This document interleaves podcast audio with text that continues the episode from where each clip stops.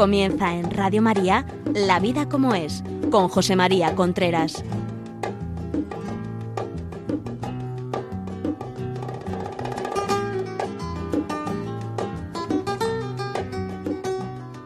Una de las cosas que me viene a la cabeza con frecuencia es cómo terminarían los matrimonios si no hubiera sexo en el noviazgo.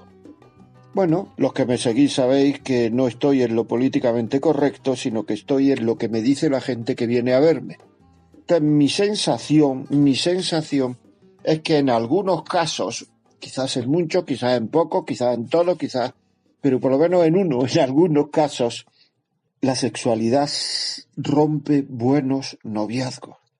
¿Por qué no tener sexo en el noviazgo? Eso fue una pregunta que me hizo una vez una persona, una chica, porque quería que le diera argumentos, porque ella no quería tenerlo, pero no sabía cómo compartirlo, cómo decirlo, cómo defenderlo, por decirlo así, porque lo políticamente correcto tira mucho. Lo políticamente correcto da miedo muchas veces de llevar la contraria. Yo creo, por una parte, que si unos novios se ponen de acuerdo en no tener sexo en el noviazgo, pues se centran en conocerse. A mí me parece, lo he visto, que muchos novios, el centro de ese noviazgo es el sexo, donde cuando como ahora vengo, voy a tu casa, la mía, en el coche, y entonces no están centrados en lo más importante del noviazgo. A mí me parece que es conocerse. Y el sexo, sobre todo a edades tempranas, genera obsesión, y sobre todo en los hombres. Y entonces, si yo estoy teniendo sexo, entonces quiere decir que el noviazgo va bien. En el momento en que el sexo empieza a ir regular o mal, muchas veces porque uno termina cansado, muchas veces porque los, los rendimientos decrecientes funcionan, muchas veces porque en los primeros momentos hay muchas relaciones, pero después tiende uno a ir a una, digamos, por decirlo así, mayor normalidad. Entonces, cuando el sexo disminuye, si todo el noviazgo ha estado basado en el sexo, pues entonces puede empezar a pensarse uno o el otro que el noviazgo va peor, porque ya no hay tantas ganas, tanto deseo, tanto... Es lo normal muchas veces. Es que no haya tantas ganas, tanto deseo, tanta ansiedad, precisamente porque las cosas van hacia la normalidad. Por tanto, es muy positivo que el noviazgo se centre en conocerse y que el noviazgo se centre en conocerse y el sexo, bueno, no es tan fácil compaginar las dos cosas. Por lo menos a mí eso me lo ha dicho bastante gente, que no es tan fácil tener muchas relaciones y conocerse, preocuparse por el otro, por su gusto, porque en el sexo, sobre todo en edad temprana y tardía, no nos vamos a engañar, o uno ama o uno se busca a sí mismo. Y entonces el sexo lo que está generando es egoísmo en muchísimas ocasiones. En muchísimas ocasiones esto que se dice es que lo hacemos porque nos queremos, habría que cambiarlo y decir es que lo hacemos porque nos deseamos. Es lógico. Gente joven tiene deseo, tienen relaciones, se desean, pero probablemente también desearían a otras personas de su misma edad. ¿eh? Por tanto, nos queremos, eso habría que profundizar en nos queremos. Y además el sexo lleva a mucha imaginación. Y entonces muchas veces, pues, uno mira alrededor y este cómo lo hará, y esta cómo lo hará, y esto. Es decir, estás sacando de la relación. Esto es un hecho. Esto lo dice muchísima gente. A lo mejor lo dicen solo cuando van a ser comprendidos, porque nadie quiere ser rechazado. Muchas veces, como la corriente no va por ahí, se sienten rechazados. También existe como dije en el podcast anterior, la ley de los rendimientos decrecientes. Afecta muchísimo a las personas que no han llegado a una madurez afectiva o psicológica. Y no se ha llegado a una madurez afectiva en muchísimas de las parejas de novios. No se ha llevado porque esto, eso quiere una maduración, eso quiere un pozo, eso quiere un saber pensar por encima de mis intereses, un saber pensar por encima de mis deseos, un saber pensar en el otro, en querer al otro como el otro quiere ser querido. Por otra parte, también me han comentado gente que lo más seguro de un noviazgo es que se puede dejar, se puede dejar. cuando una persona tiene relaciones con su novio, cuando una mujer tiene relaciones con su novio, se siente atrapada por esas relaciones, se siente enganchada por esa relación. El chico se siente menos. Entonces esa libertad que tiene que haber en un noviazgo, pues resulta que la mujer a partir de ese momento es menos libre, sobre todo si es la primera persona con la que tiene relaciones. Esto lo dicen con muchísima frecuencia. Es decir, a mí me lo han dicho con muchísima frecuencia. Yo he procurado decirlo a la gente que me rodea, a mis hijos, a los amigos de mis hijos. ¿Y eso por qué ocurre? Pues mira, porque en una relación sexual, en el hombre es vista, cuerpo, corazón. Vista, cuerpo, corazón. Y en la mujer es sentido, el oído, el olfato, fluye mucho, corazón y cuerpo. Es decir, en una relación la mujer entrega el corazón antes que el cuerpo y el hombre entrega el cuerpo antes que el corazón. Es decir, el hombre puede tener relaciones sin entregar el corazón. Lógicamente, cuando las relaciones son muchísimas y con gente muy variada, ya no se entrega. Pero eso ha pasado de siempre. ¿eh? Las mujeres que han tenido muchas relaciones con gente muy variada, ya no ha habido ese apegamiento. Pero estamos hablando de un noviazgo con gente que no han sido promiscuos sexuales, que no han tenido relaciones con todo el que se ha puesto por delante. Entonces queda un cierto apego, una cierta falta de libertad, mientras que para el hombre es un acto fisiológico más, la mujer ha entregado algo de ella misma, no hay sexo gratis. No hay sexo gratis. Hay que saberlo. Una vez una señora, digo señora porque ya era señora, claro, no era una chica, me dijo que ella había sido muy moderna, que había abortado tres veces, que había, bueno, pues que había tenido relaciones con muchísimos chicos.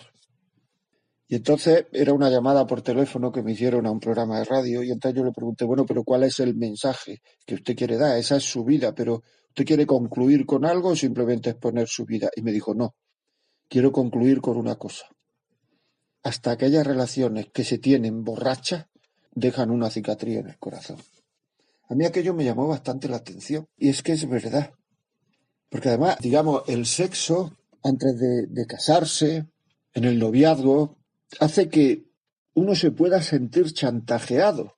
Quizás más la mujer que el hombre, porque la mujer en una relación lo que quiere es amor fundamentalmente y el hombre va buscando sexo. O sea, si en el matrimonio no hubiera sexo, yo creo que los hombres no nos casábamos.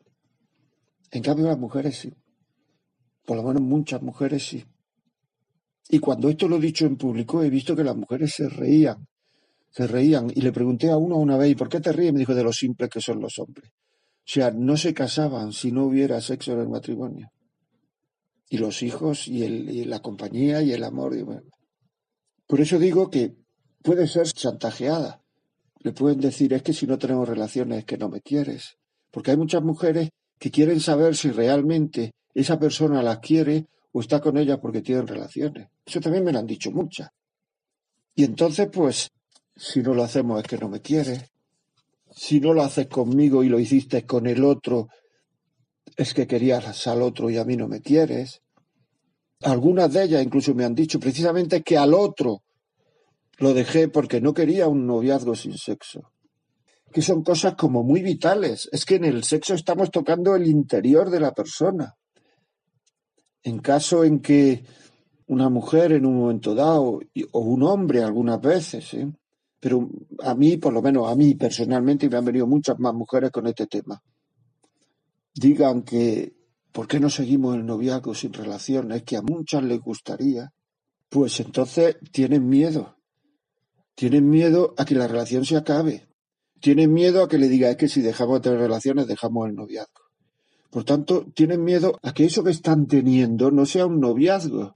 Porque un noviazgo está para conocerse, para prepararse, para, para ver si el otro, si puedo compartir la vida.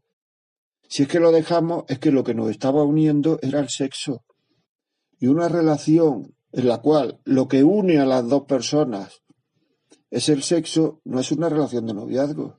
Se le puede decir a esa chica, ese chico es que vosotros no sois novios, sois amantes, porque los amantes lo une el sexo, y cuando termina el sexo termina de ser amante. O sea, una persona que tiene un amante la tiene para lo que la tiene, un amante o un amante. Son amantes pero no tienen sexo. dice, ¿pero de qué me estás hablando? Parece una contradiction in terminis. En cambio son novios pero no tienen sexo, eso sí se puede decir. Muchas veces hay gente que te dice, es que esto nos une, pero en el fondo, fondo, fondo queda la duda. ¿Sabéis lo que pasa? Si a ti te dan un vino y te dicen que es un vino buenísimo, de los mejores vinos del mercado, y está envenenado, aunque tú no lo sepas, te mueres, porque lo que te han dado es un vino envenenado. Aunque tú creas que teniendo relaciones vas a quereros más, esa duda de fondo que tienes, ese sentimiento de, de, culpa que tienes, es un sentimiento que tiene el hombre que es una salvación, que le sirve ese sentimiento para plantearse, ojo, porque aunque no lo sepas, puede romper la relación, la rompe. Está envenenado, puede estar envenenado. Puede uno estar buscándose a sí mismo, porque ¿qué es buscarse a sí mismo? Si la otra persona le dice quiero seguir este amor sin sexo, ¿qué es buscarse a sí mismo sino el decir no? Si no hay sexo lo dejamos, que no ha habido amor, ha habido sexo. Pero es que si lo, si lo digo me deja, pues qué forma más más vital, más real de darte cuenta de que no te está queriendo que eso. Porque en un noviazgo lo que uno siempre tiene la duda es si el otro me quiere de verdad. Si te dice eso que no te quiere. Luego es una forma de comprobar que no te quiere. Es que son cosas que son importantes. Como decía antes, no hay amor, hay deseo. Y al deseo se le llama amor. Pero esto del amor es una cosa muy seria. Dejar de querer a una mujer o a un hombre es un tema muy difícil si realmente se le ha querido. Lo que pasa es que en la mayoría de las relaciones no ha habido amor, por eso se deja de querer con esa facilidad. Por otra parte, si uno preguntara a todas las personas del mundo, independientemente de cultura, religiones, etcétera, si le gustaría casarse con una persona que hubiera tenido muchas relaciones con mucha gente o pocas, te dirán pocas. Si le preguntase si pocas o ninguna, te dirían ninguna, porque todo el mundo quiere ser querido en exclusiva. Y eso es lo natural, lo normal, aunque no sea frecuente, ser querido en exclusiva. Lo que pasa es que hay muchas personas que dicen eso para mí es imposible porque ¿qué vamos a hacer? Iremos al plan B y no es tan imposible. ¿eh? Hay muchísima gente que no ha tenido relaciones. ¿eh? Eso lo digo para levantar la moral, pero también porque es verdad. Ser querido en exclusiva. Eso es lo normal, porque todo el mundo quiere ser. Luego, no tener relaciones es lo normal. Hay gente que me dice, una de las cosas que más me duelen de mi matrimonio, sobre todo gente que vive en ciudades pequeñas o, en barrios o en urbanizaciones, es ver todos los días a las mujeres con las que se ha acostado mi novio o a los hombres con lo que se ha costado mi novia. Eso me hace sufrir muchísimo. Porque claro, a lo mejor la persona con la que te vas a casar tú, que me estás oyendo, se está acostando ahora con otro, con otra.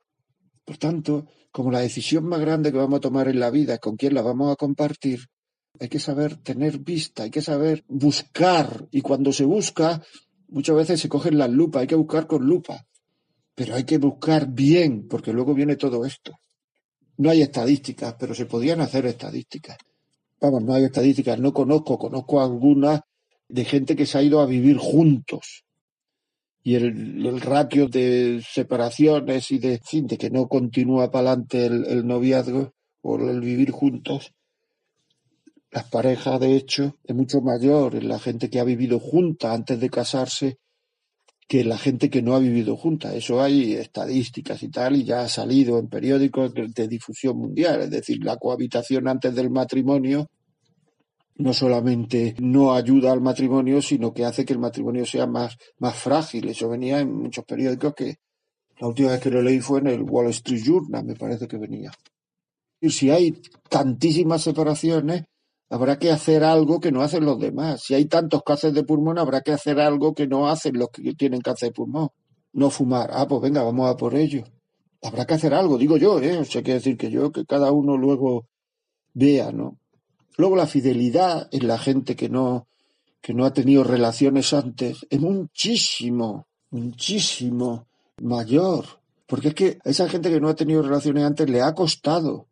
Y la fidelidad hay que entrenarla. A mí me dijo una vez una persona, un hombre, me dijo, es que yo le he sido fiel a mi mujer porque yo siempre que he pedido sexo me lo han dado. Yo no estoy entrenado para tener deseos y no cumplirlos. Por otra parte, yo no me encontraba a nadie que la gente que ha llevado una sexualidad así con cualquiera a cualquier momento y que esto es una tontería, crea que el matrimonio es para siempre. Yo suelo hacer una pregunta a gente que veo que tiene una sexualidad así que, que es muy liberal, por decirlo así, aunque liberal es una palabra eh, muy bonita, pues si queréis lo digo de otra manera, que tiene una sexualidad así que lleva con frecuencia al fracaso.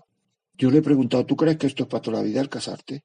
Porque me viene gente que quiere saber si realmente eh, su novio está preparado o no está preparado, me viene o, gente que me manda a sus hijos, a sus hijas, para que le hable del noviazgo. ¿Tú crees que esto es para siempre? Según me dice. Y cuando ya ahí depende, los depende van a aparecer siempre en la vida de las personas. No tengan la menor duda que el depende va a aparecer. Como dejemos una puerta abierta, antes o después queremos salir por esa puerta. Es que es una cosa que, que, cuando no se hace en su momento, o sea, los dulces de Navidad son para Navidad.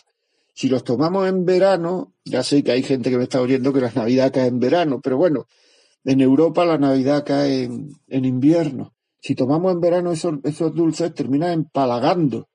Pues la sexualidad es para cuando es. Y si la tomamos en momentos que no son, terminan turbando muchísimo. Turbando muchísimo. Como me decía una vez una persona, es que yo me he casado pero no he tenido noviazgo. He tenido sexo, pero no he tenido noviazgo. De conocer, de hablar horas, de, de conocernos, de... No. O sea, ese pozo que requiere el noviazgo, yo no lo he tenido. Tengo tantas ganas de besarte en las mañanas, justo cuando te levantas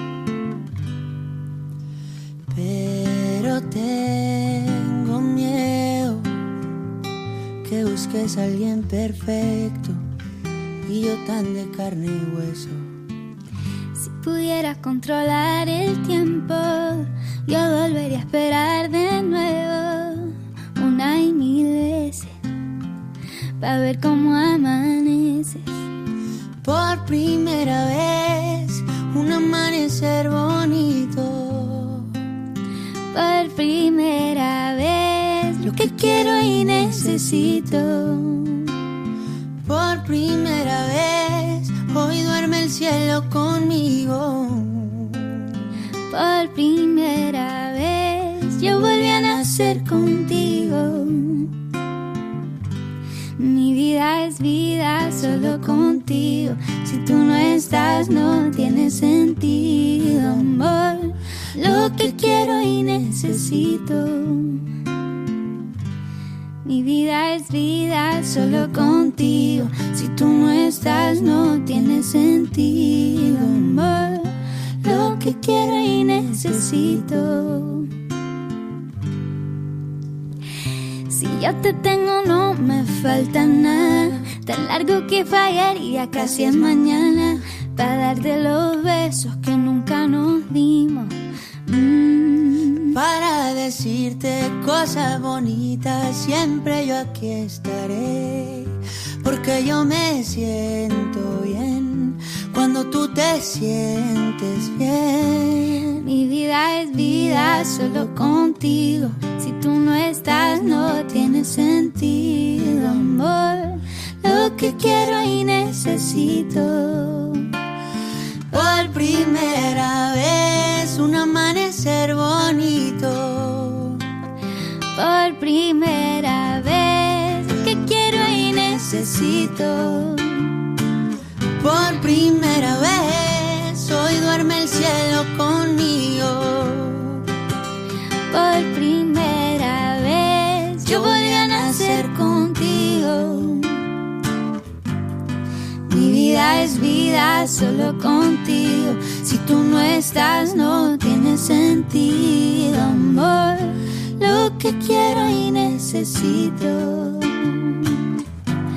Mi vida es vida solo contigo. Si tú no estás, no tiene sentido, amor. Lo que quiero y necesito. Están escuchando en Radio María La vida como es, con José María Contreras. Del sexo se habla hasta la saciedad. Es muy difícil ver un programa de televisión o una película que no salga a reducir el sexo. El sexo lo ocupa todo. El sexo es como un gas.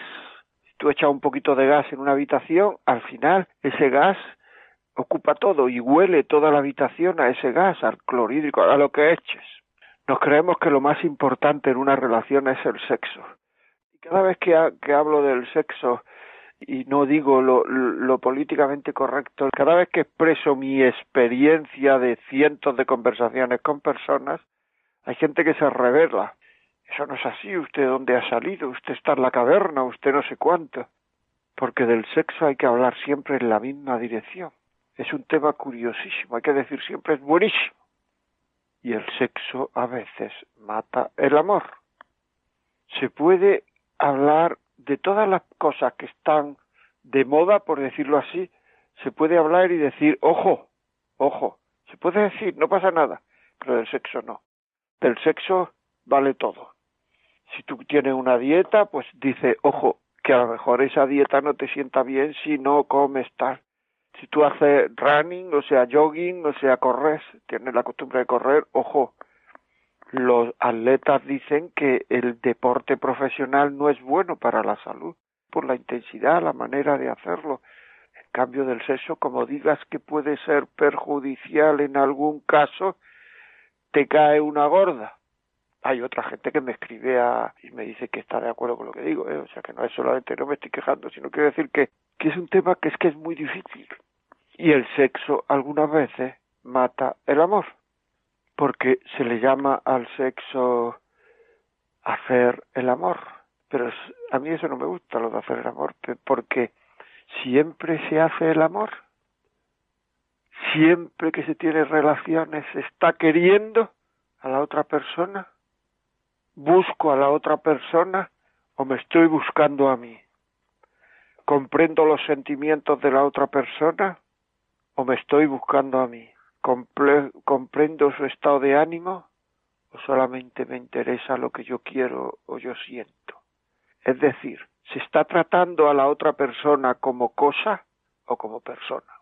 Porque si se la trata como cosa, eso va minando el amor. Y antes o después, eso termina por romper algo, algo serio. Una persona no aguanta ser tratada como cosa de por vida el sexo me, me sirve para querer al otro o para desahogarme.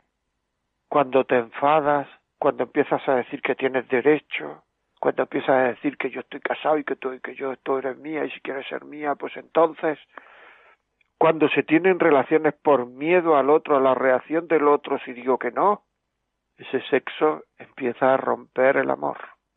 Se rompió el amor a base de tanto usarlo, dice una canción porque es que en realidad es falso, porque es que eso no era amor, eso era utilización del otro. Cuando hay amor de verdad, a base de querer al otro, no se rompe nunca, se quiere más, pero para eso tiene que haber amor. Cuando no hay amor, lo que hay es deseo, y satisfacer mis deseos y eso está ocurriendo muchísimas veces actualmente en la sociedad. Entonces lo que ocurre es que ese principio de amor, de admiración y de deseo que había hacia el otro se va rompiendo, se va despegando, porque estamos utilizando ese enamoramiento para no querer. Una cosa es que el sexo sea importante y otra cosa es que sea lo más importante y además que sea lo más importante cuando yo digo que hay que tener sexo, como yo digo que hay que tener sexo, de la manera que yo diga que hay que tener sexo. Porque hay mucha gente que utiliza el sexo para intentar hacer aquello que ver la pornografía y somete a la, a la otra persona a unas humillaciones que no aguanta y se está teniendo sexo con miedo. porque lo que interesa única y exclusivamente es lo que yo quiero sentir. Por tanto, como viendo eso, yo me imagino que voy a sentir mucho, mucho, mucho, me da igual las sensaciones que tenga la otra persona. Y las sensaciones que tiene la otra persona muchas veces son ser utilizada, sentirse muchas veces que está haciendo cosas que le da vergüenza, aunque no lo vea nadie, sentirse mujer pública. Todo esto lo digo porque a mí me lo han dicho. Sentirse que eso no une nunca, por lo menos a ella no lo une. Sentirse que las cosas no se están haciendo bien. Como eres muy importante. El sexo es muy importante, como eres muy importante.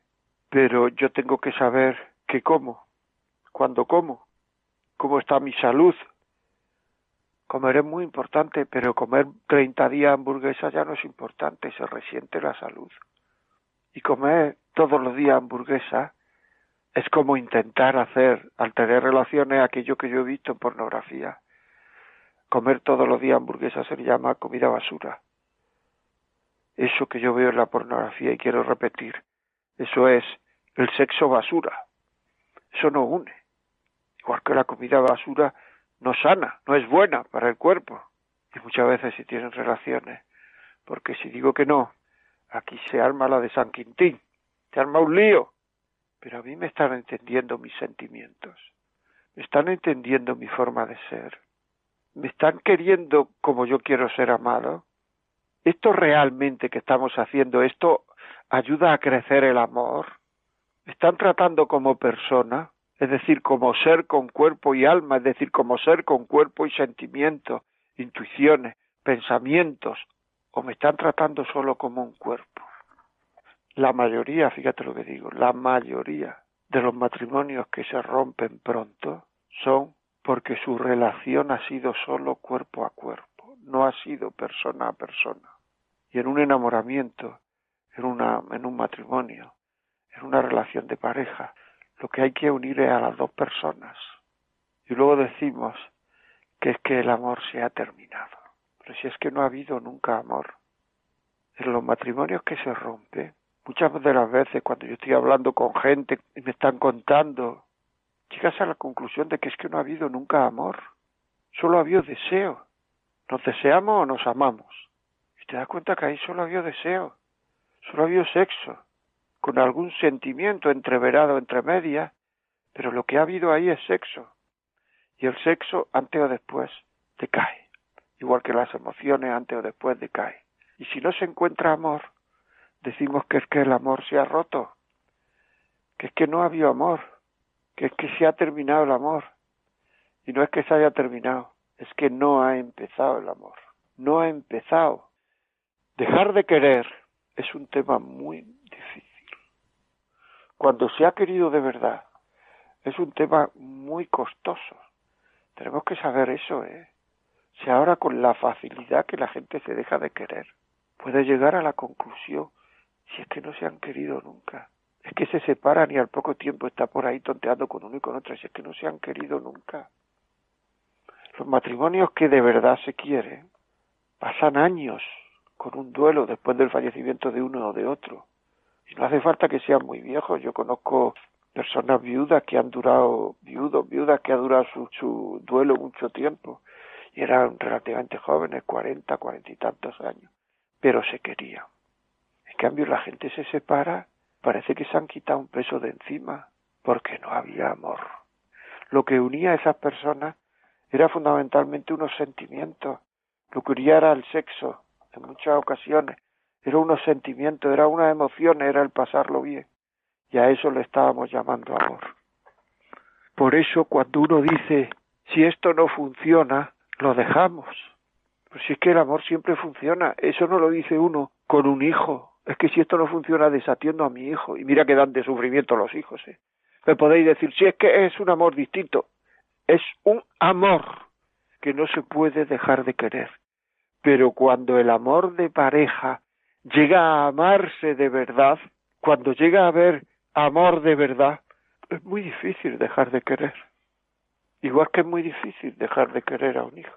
Si un hijo te está rechazando continuamente, y yo he visto casos de estos, pues uno no puede hacer nada.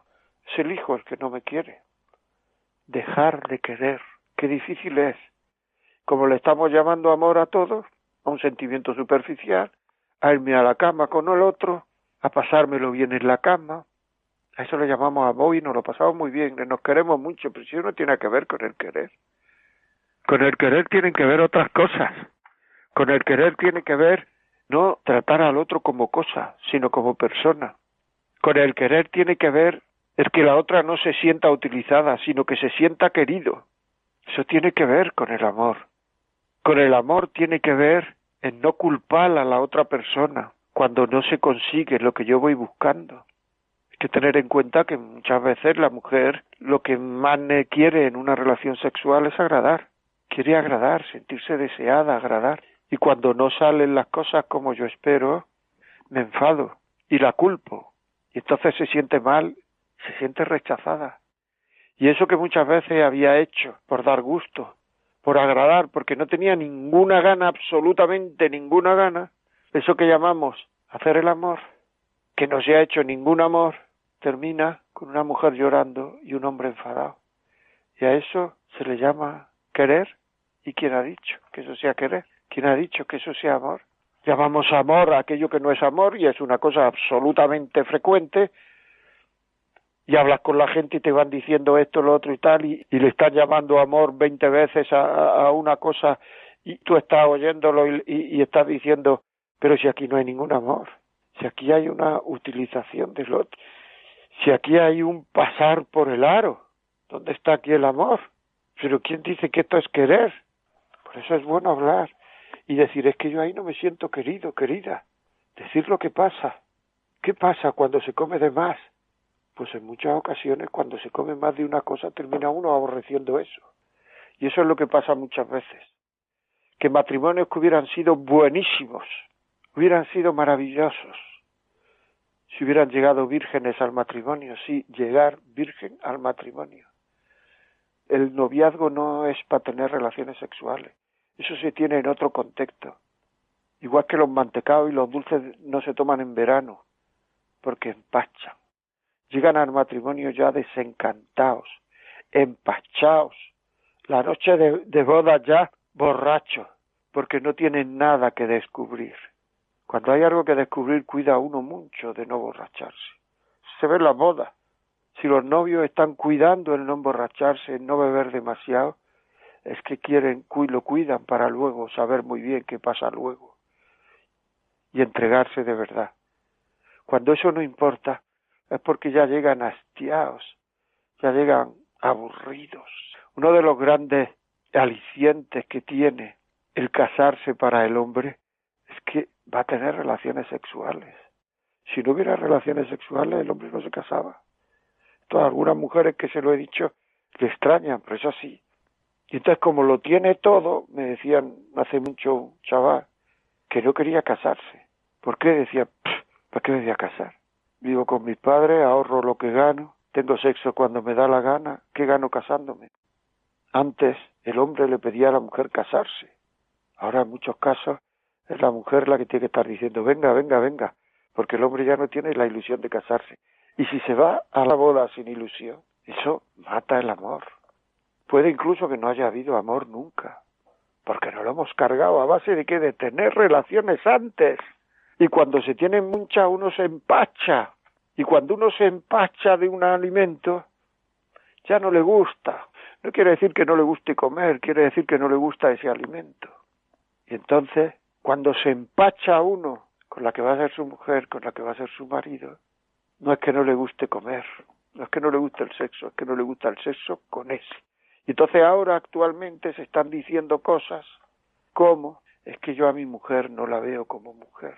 Claro, porque te has empachado, siempre digo yo eso, porque te has empachado con ella.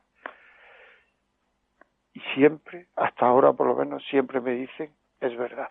Y ya cuando falta el deseo, pues es que faltan las ganas de tener relaciones con ella. Incluso puede que no haya ni erección, porque la erección la produce el deseo en muchas ocasiones, la mayoría.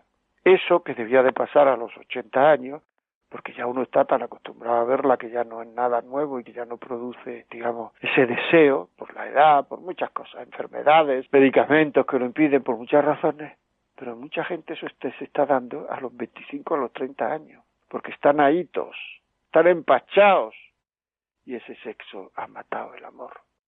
Porque es que en esta vida todo tiene un orden y todo tiene un, digamos, un ritmo. Antes el tener relaciones, cuando no había medio anticonceptivo, por lo menos eso es lo que se lee, era una cosa de una responsabilidad grande, porque podía venir un niño.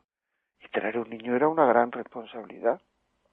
Actualmente, con los medios anticonceptivos, esa responsabilidad ya no existe. Y entonces ya se busca solo el placer y se busca el que haya muchísimas relaciones. Entonces, como el sexo sigue la ley de los rendimientos decrecientes, esa ley que dice que si yo todos los días como langosta, pues llega un momento en que ya no quiero langosta, pues si tengo muchas relaciones llega un momento en el cual me aburro de tener relaciones con esa mujer. Esto no es una broma. Esto desgraciadamente se está dando muchísimo matrimonio. El sexo, el sexo une de muchas maneras, ¿eh? o sea que decir que yo no me estoy metiendo con el sexo, me estoy metiendo, si alguien lo interpreta que esto es meterse, con el mal uso del sexo, porque el sexo tiene que servir para amar. Si no sirve para amar, es que se está haciendo mal uso de él. Pero entonces, ¿dónde está el problema? En el mal uso del sexo que mata el amor y muchas veces no lo deja empezar. Si es que es que si es que es así, o sea, quiero decir, si es que son cosas que son evidentes, pero no se quieren aceptar, porque si en un programa yo digo que el sexo mata al amor, madre mía, si lo digo en la televisión, madre mía, si lo digo en una película, madre mía, hay que estar con lo que dice la gente, y ahí estamos. Y el sexo está trayendo, el sexo mal vivido, el sexo este del que hemos hablado hoy, que mata el amor, está trayendo una cantidad de problemas a las parejas terribles, terribles, por no saber decir que no a tiempo. Es que me va a dejar, que te deje, que luego son 40 años sufriéndolo.